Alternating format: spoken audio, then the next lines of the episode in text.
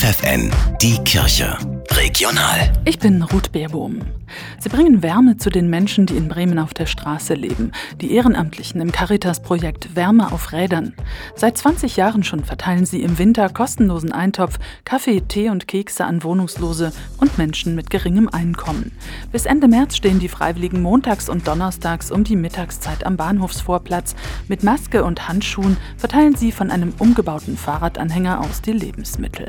Caritas-Pressesprecherin Simone Lause. Ja, es gibt verschiedene Angebote in Bremen, die obdachlose Menschen unterstützen. Nichtsdestotrotz merken wir, dass die Nachfrage so groß ist, dass wir sagen, wenn wir das anbieten können, das ist über Spenden finanziert, da möchten wir uns einfach daran beteiligen, eine Lösung zu finden für die Menschen, die darauf angewiesen sind. Wenn man auf der Straße lebt, versucht man jederzeit zu überleben. Also ich wohne momentan in einem Hotelzimmer, also bleibt mir gerade nichts anderes. Vielen, vielen Dank, dass Sie das überhaupt machen. Finde ich super.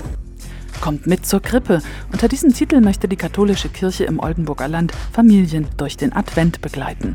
Auf der Seite offizieller.fechter.de gibt es Impulse für Eltern und Kinder mit Bildern und Texten, Bastelanleitungen, Rezepten und Geschichten. Maren Feldhaus. Ja, es geht wirklich um ein Begleiten durch den Advent. Es geht um ein sich vorbereiten, ein Ankommen auf Weihnachten zu.